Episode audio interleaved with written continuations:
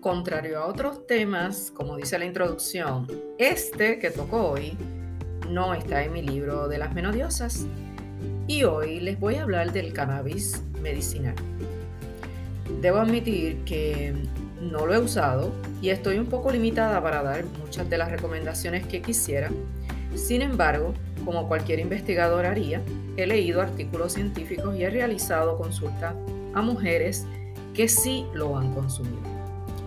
Eh, vamos a comenzar diciendo que el cannabis medicinal es actualmente legal en cerca de 37 estados de los Estados Unidos y también en Puerto Rico. Y hay encuestas que han destacado que cerca del 94% de los estadounidenses están a favor de ese acceso legal a este tratamiento. Parece que esta opción eh, se está volviendo más popular y es una de las que consideran las mujeres para paliar los síntomas de la menopausia.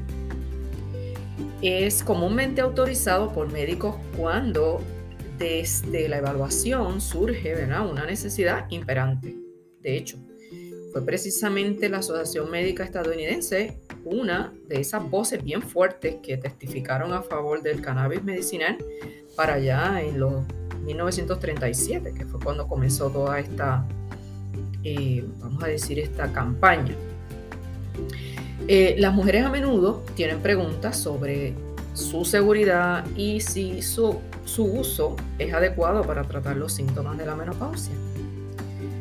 Pues todavía hoy se sigue debatiendo qué tan seguro o peligroso es y muchos médicos solo lo recetan para pacientes con dolor crónico, como puede ser estos síntomas que causan el cáncer ya a unos estados a nivel avanzado, entre otras condiciones crónicas.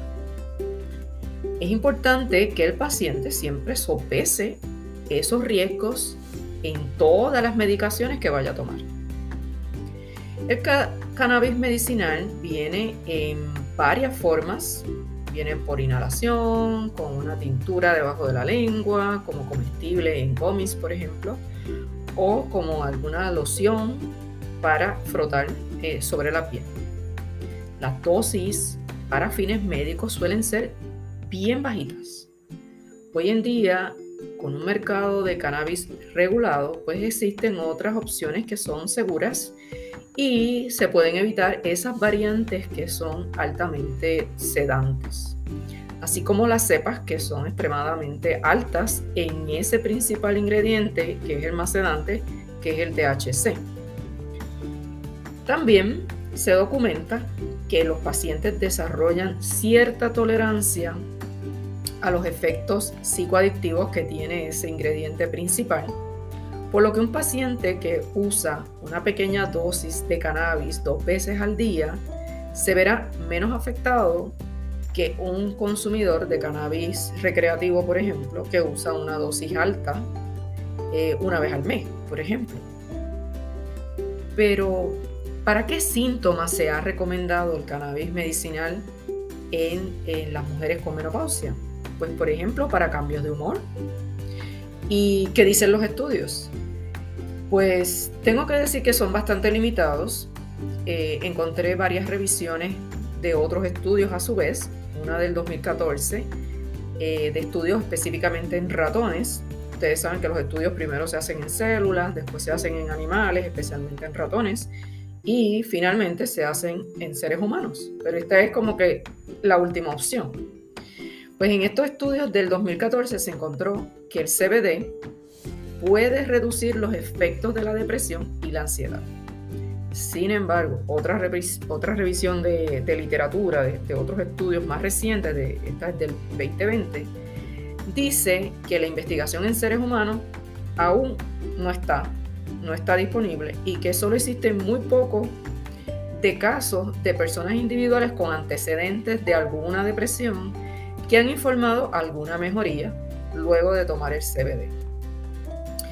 De hecho, hay un ejemplo de un producto de CBD aprobado por la FDA que se llama Epidiolex y que enumera en, los efectos secundarios, eh, enumera en la parte de atrás la depresión inclusive y las ideas suicidas. Así que estamos ahí un poco limitados con, con esta información porque primero no hay muchos estudios y luego es hasta contraproducente para lo mismo que se receta. Otra de las indicaciones del CBD es para tratar el insomnio durante la menopausia. Y tengo que decirles que este es el más que he escuchado a las mujeres decir que lo utilizan porque no pueden dormir. Este es un síntoma muy común en mujeres que informan que tienen dificultades para dormir y no hay duda que este es uno de los síntomas que más impacto, tienen un impacto significativo en la vida diaria de, de las personas, de las mujeres, porque si no hay descanso, el cerebro no repara ni organiza la información adecuadamente y al otro día estás como si tuvieras una nube en el cerebro. Pero ¿qué dicen esas revisiones de, la literatura? Por ejemplo, hay una del 2020 que dice que los endocannabinoides se han probado que desempeñan un papel en el ciclo del sueño vigilia. Se destaca también que hay pocos y limitados estudios eh, específicamente en el sueño en humanos, pero que los resultados de estos sugieren que unas dosis altas de CBD puede tener un efecto sedante. Por lo tanto, es posible que estos aceites de CBD que se venden para poner en la lengua puedan ayudar a tratar eh, los trastornos del sueño relacionados con la menopausia. Eh, he sabido de algunas mujeres que han sentido alivio, para el insomnio utilizando estos productos de CBD y otras dicen que no les ayuda nada. Así que la opinión está bien dividida eh, y pues ahí no tenemos conclusiones. También se ha estudiado la relación con la pérdida de densidad ósea, el uso de los carabinoides con eh, la, pérdida de la densidad ósea, como la osteoporosis. Saben que afecta a una de cada cuatro mujeres con más de 65 años, lo que aumenta el riesgo de fracturas. Hay un estudio del 2008 eh, que se realizó en animales y que encontró que el CBD interactúa como un receptor de cannabinoides que desempeña un papel en la reducción de la pérdida de la densidad ósea. Sin embargo, volvemos, no hay estudios en humanos, estos son estudios en ratones, estudios en animales. Y no hay estudios en humanos que hayan demostrado que ese CBD mejore la pérdida de densidad ósea, específicamente la que está relacionada con la menopausia. ¿Y cuáles son ¿verdad? Algunos elementos de seguridad y riesgo pues las personas recetadas con los CBD generalmente lo toleran bien, pero algunos efectos secundarios pueden ser diarrea, náuseas y soñolencia. Si es que no, no la deseas, si la estás tomando de día.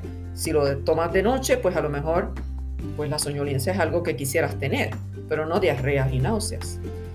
El CBD también puede tener efectos negativos cuando se mezcla con otros medicamentos o suplementos lo cual debe ser una consulta médica detallada de todo lo que usted toma y de los posibles eh, efectos que puedan tener esta interferencia entre medicamentos. Eh, porque también podría interferir en la forma en que el cuerpo metaboliza o descompone los medicamentos recetados de, por sí.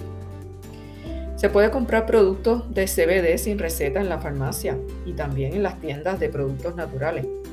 Sin embargo, estos productos no necesariamente cuentan con la aprobación de la FDA, no están regulados eh, de la misma forma que un medicamento que ya está eh, regulado por la FDA. Esto significa que no es posible saber si ese producto es seguro muchos productos de venta libre que no tienen regulación no tienen, no detallan los ingredientes en sus etiquetas. Y por estas razones es especialmente importante investigar un poco, ¿verdad?, sobre este producto que se está vendiendo sobre, ¿verdad?, como le decimos, over the counter. Cualquier decisión que tomes siempre debe ser consultada con un profesional de la salud y sopesada para que estés al tanto de los beneficios, pero también de los riesgos. Te habló la doctora María Calixta, epidemióloga, profesora, neurocoach y autora del libro De las Menodiosas. Te espero la próxima semana con otro interesante tema. Chao.